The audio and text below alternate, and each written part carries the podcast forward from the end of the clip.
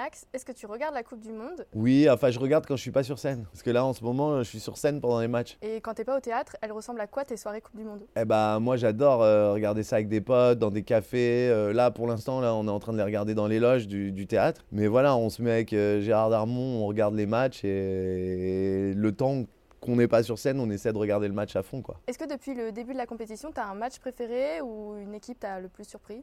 Moi, j'ai adoré voir euh, le Maroc se battre comme des lions et la Tunisie aussi. C'est ces deux équipes-là qui m'ont vachement impressionné parce qu'ils avaient une espèce de force de. normalement, ils ne devaient pas aller si loin et puis ils ont été très très loin et, ils déjouent tous les pronostics. Je pense que c'est très beau ce qui se passe d'avoir enfin des pays euh, d'Afrique qui vont très très loin dans la, dans la Coupe du Monde. Et, voilà, moi, des, à chaque fois que je vois jouer le Maroc ou la Tunisie, je, suis, je, trouve que c'est magnifique de les voir se dépasser et aller si loin. quoi. Penses quoi de l'équipe de France euh, jusqu'à maintenant? Est-ce que t'as déjà douté d'eux à un moment? Non, il y a un moment où j'ai eu un peu peur, mais là, là, ce que je vois, ce qui est en train de se passer, j'ai l'impression que la Coupe du Monde, elle, a, elle est à deux doigts, on, on- on va pouvoir la gagner, quoi. Est-ce que t'as un- il y a un joueur qui s'est démarqué pour toi dans cette euh, Coupe du Monde? Giroud, évidemment, euh, qui surprend tout le monde et qui, euh, qui nous épate à chaque fois. Mbappé, bon, euh, qui vole, on dirait qu'il est sur de la glace quand il joue avec le ballon. Ouais, je dirais que celui qui nous a le plus surpris, c'est Giroud. Et un petit prono pour le match de ce soir Euh, 4-0 pour la France. et pour la finale France-Argentine, euh, 3 3-0 ou 3-1 pour la France.